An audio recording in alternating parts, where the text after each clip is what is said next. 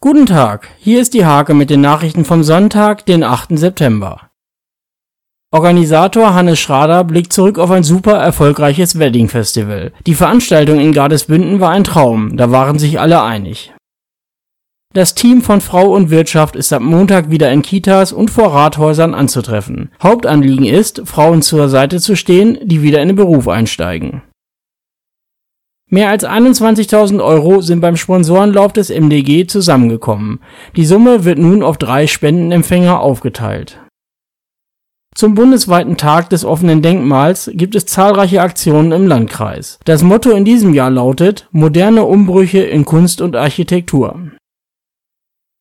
In Bonhorst dröhnen seit Samstagmorgen wieder die Motoren der Autocrosser. Die Renngemeinschaft Bonhorst richtet den fünften Meisterschaftslauf der Autocross-Rennserie 2019 aus.